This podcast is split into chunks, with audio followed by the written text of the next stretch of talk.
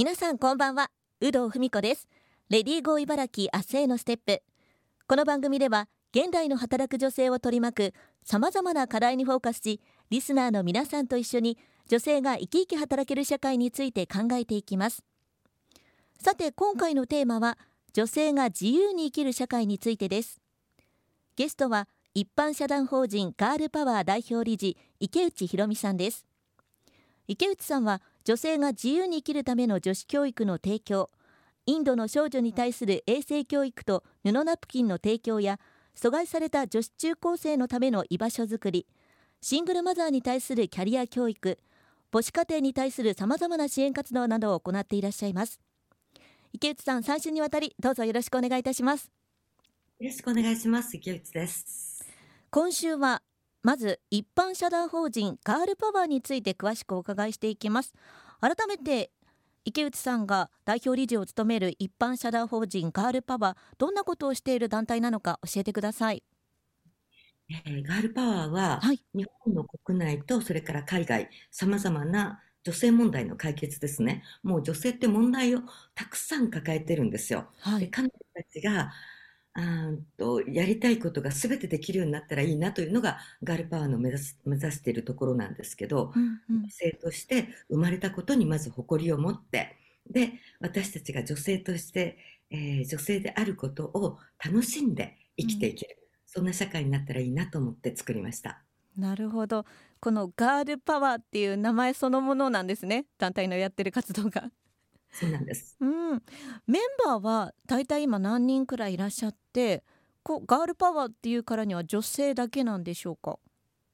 いえ、男性もいらっしゃいます。はい。メンバー全体は400名ぐらいなんですが、はい。あとコアメンバーは30名で、で男性が6割、女性が4割ですね。うん。まあ、できれば社会の男女の比率と同じぐらいのメンバーでやりたいなと思ってスタートしてるんです。あなるほど。じゃあ本当に女性男性どちらもこういらっしゃって活動を続けていらっしゃるってことですね。そうですね。あの女性だけで行うことで、うん、あの偏りがあってはいけないっていうことと、うん、私たち女性が頑張ってるんですから男性はしっかり支えてくださいと。もうとにかくね今の日本すごい女性頑張ってますから、はい、それを支えていただく男性たちも必要です。なるほどあのま今本当に活動内容を最初にねお伝えしたんですけど多岐にわたっていてさまざまな活動をやられてるかと思うんですけどもこれ団体を立ち上げたきっかけってどんなところにあるんでしょうか？えっとね立ち上げたのは、はい、日本大震災がきっかけなんですね。はい。まあそもそも私がえー、阪神・淡路大震災の被災者ででその時母子家庭として5歳の娘を育てていた時なんですよ。はい、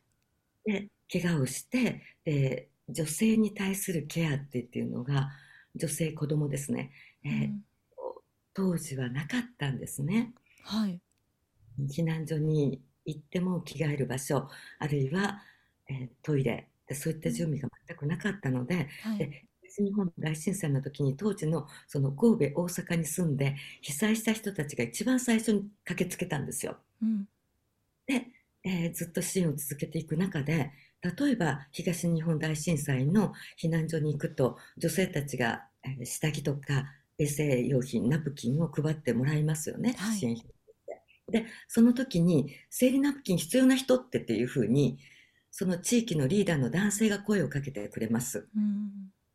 なかなか手を挙げづらいんです。うん、ででも勇気を持って手を挙げると、はいどうぞって言って、あの、ナプキンを一つだけ渡してくれるんですね。で、それでは、あ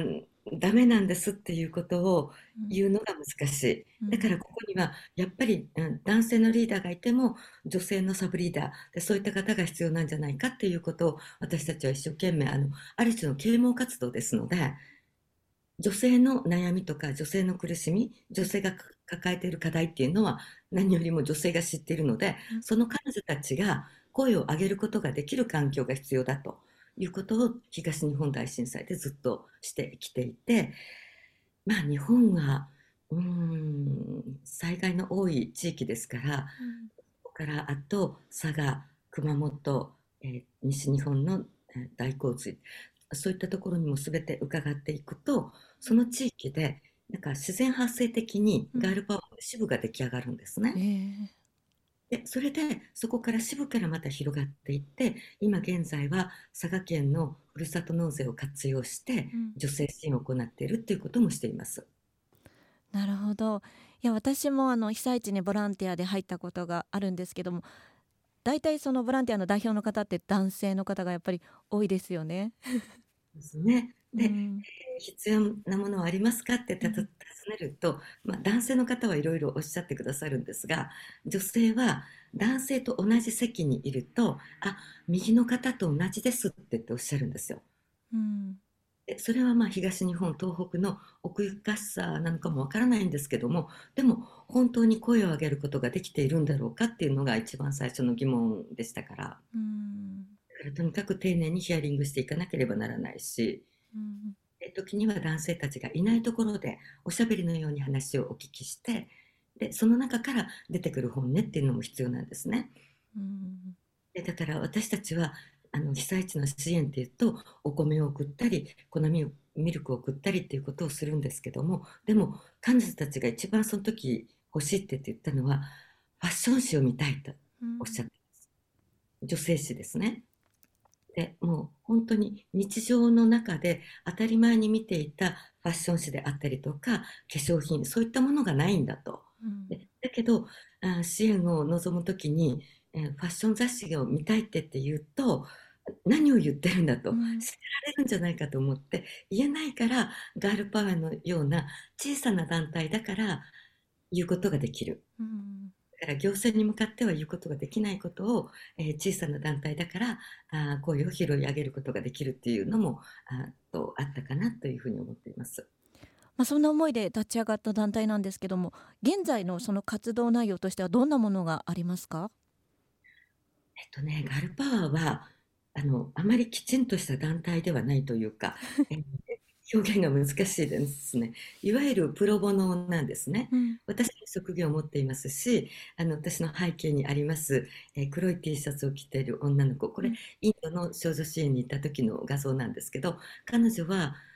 湘南美容外科の外科医なんです。うん、みんな何かの仕事を持っていて、プロジェクトを立ち上げて、そこでその時だけ一緒にやるという活動なんですね。はい、そのプロジェクトもこんなことをしたらいいんじゃない？って言って誰かが言い出すとその彼女に賛同した人たちが一緒に組んでやっていくということなんです。だから例えば例えば今ロシアとウクライナが大変なことになっていたらウクライナの支援をしたいと。うんで私たちが最初に聞いたのはウクライナで女性も兵士として支援志願して戦場に出ていくということを聞いたので女性兵士の支援をしたいでもちろん食べるもの、えー、っと着るものもないからじゃあどうやって支援しましょうと言った時にうんとね、今はまだ環境がちょっと整ってきてるんですが最初のうちはお金を送っても現地の銀行が機能していない。うんで下着を送ろうにもうんと日本で買った下着ではダメなわけですよサイズとかあといろんな意味で。でだからまず支援をする橋渡しをする人を見つけるってことが大事なんですね。うん、でそれで探したら、えっと、私の友人で1人置いたところに、えっと、ハンガリー大使館日本にあるハンガリー大使館の元書記官という男性がいたのででその彼と話をしてで彼にハンガリーで商品をいろいろ購入をしてもらってで、えー、ウクライナにピストン輸送してもらうという形をしています。うんだから特にまあ国内でも海外でもそれは一緒なんです。で国内でもあと佐賀県でシングルマザーの支援をしようとすると佐賀県の、うんと、佐賀県に住んでいる人でアクティブに動くことができる人をまず見つけなければならない。でガールパーの場合は探し部がありますからだからその探し部の人たちが中心になってやっていってもらうと。うん、で今佐賀では、えっと、中高生の少女たちの居場所づくりということをしていて、えー、今まだあの施工中なんですけども建物を作っています。でそこに彼女たちがあの空いてる時間いつでも使ってえー、来てもらっていいですよとでそこに、えー、ダンスの先生が来てダンスを教えるとか、あるいはお料理ができる方がいらっしゃって、はい、お料理の仕方を伝える。で、えー、ゴディバをはじめいくつかのメーカーの方に協力してもらってそのそこに行くとゴディバのチョコレートがいつでもありますよというような形で居場所づくりということをしています。なるほど。あのこの一般社団法人ガールパワーどなたでも入ることができるんですか？はい。あの特に会員制は取っていませんので、はい、あのこんなことをしていますっていうことを例えばウェブサイトでアナウンスすると、うん、そこに協力したいとか参加したいっていうことをあメールで送っていただいて、えー、とそこに参加していただくという形になってます。わかりました。今週は一般社団法人ガールパワー代表理事池内博美さんに一般社団法人ガールパワーについて詳しくお伺いしました。来週はシングルマザーの子育てについても詳しくお伺いしていきます。池内さんありがとうございました。ありがとうございました